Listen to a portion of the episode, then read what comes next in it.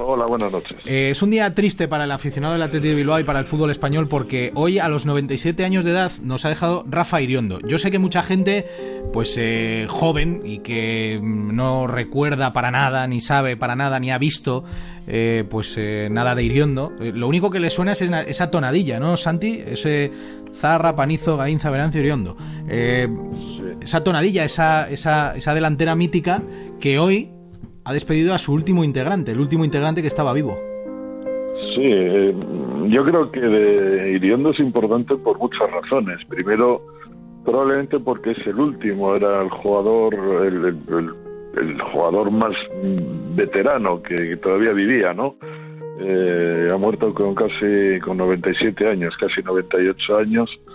Debutó en 1940 a una edad un poco tardía, con 21 años, en gran medida porque, porque fue afectado por la guerra civil, los tres años de, de, su juventud, y también porque, digamos que su vocación por el fútbol fue un poco tardía. Él era natural de Guernica, eh, eh, jugó solo un partido con el Guernica, un equipo de pueblo, porque prácticamente una semana después desapareció el equipo donde jugaba y comenzó la guerra en un fue una ciudad, la capital eh, sentimental del País Vasco, eh, cuando fue bombardeada y sus padres tuvieron que trasladarse en condiciones muy precarias a Bilbao. Se alistó en un batallón del ejército vasco y cuando se produjo el pacto de Santoña fue participó en la, en la, guerra civil en el frente de, de Teruel. Tres años muy duros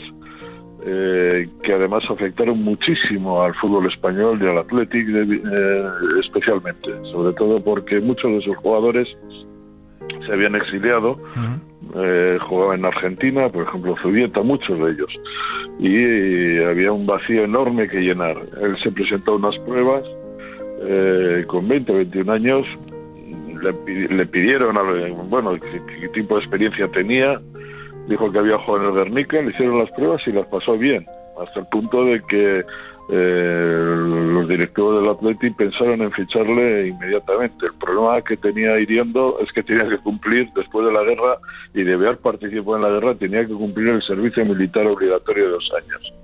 Eh, le trasladaron a Marruecos, jugó tres, cuatro partidos en el Atlético de Tetuán pero el Athletic eh, le enviaba 150 eh, pesetas al mes de aquella, que era una cantidad respetable, muy respetable en aquella época, para que mantuviera los lados con el Athletic.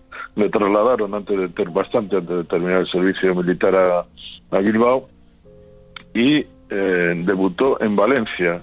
el mismo día que debutó un chico al que él no conocía de nada, de un pueblo cercano a Bilbao, de Sondica, su nombre era Telmo Zarra debutaron juntos y su amistad fue inseparable hasta la muerte de Zarra. Tuvieron, compartieron negocios, eran vecinos, una amistad enorme. La muerte de Zarra le, afectó mucho.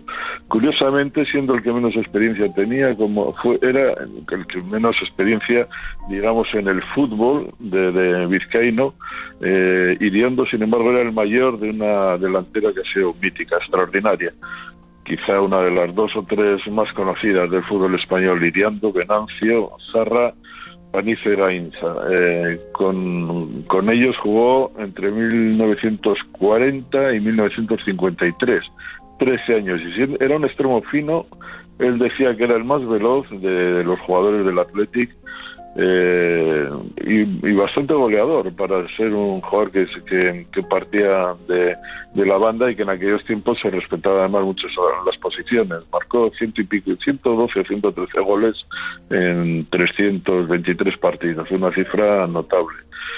Terminó su carrera en el Atlético en 1953 y eh, prácticamente, aunque jugó media temporada en la Real, en la Real Sociedad y comenzó a dirigir equipos. El primero en Indauche, donde eh, contó con los servicios de sus viejos compañeros, con Venancio y, Zarra en el equipo.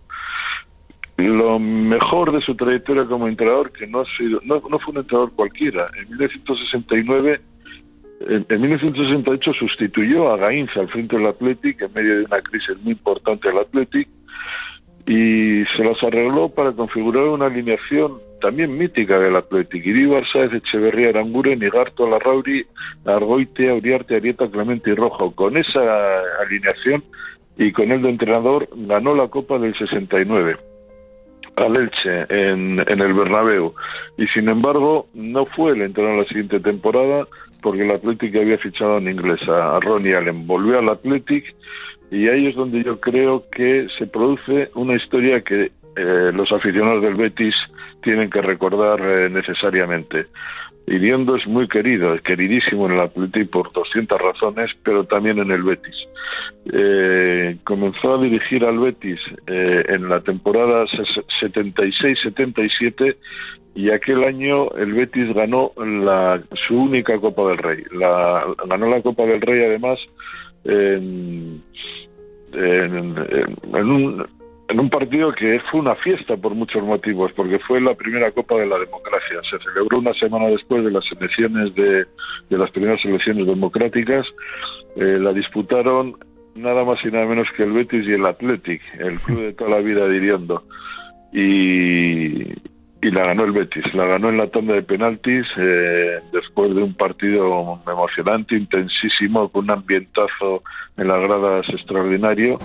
Eh, Dani y, y no transformaron esos penaltis y Esnaola, el portero guipuzcoano de la Real, el gran portero guipuzcoano del, perdón, del Betis, había jugado en la Real, transformó el último penalti y le entregó y le dio la copa al Betis. Es por tanto un Betis además lleno de, figuras, ¿eh? con eh, Cardeñosa, López, Alabanda, Mejido.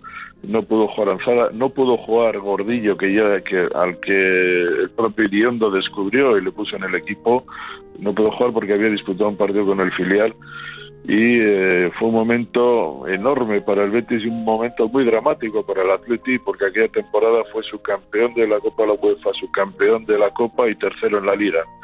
Iriondo regresó a Bilbao en los años 80, ha muerto muy mayor, con casi 98 años, pero el Athletic le dedicó un homenaje hace unos pocos años y de alguna manera le, le, certificó como el, el hombre que, que contó el recorrido, el fabuloso recorrido de San Mamés en la película de homenaje al viejo estadio antes de ser derribado. En esa película, en ese documental, aparece Iriondo con su bisnieto, con uno de sus bisnietos, entrando a San Mamés y explicándole a un, en un San Mamés vacío lo que ha significado ese campo y ahí se traza la historia. Ha muerto un hombre eh, verdaderamente importante, muy querido, con una trayectoria pues eh, extraordinaria en el atletismo. Hay que decir que comenzó en el año 1940, eh, hace 76 años.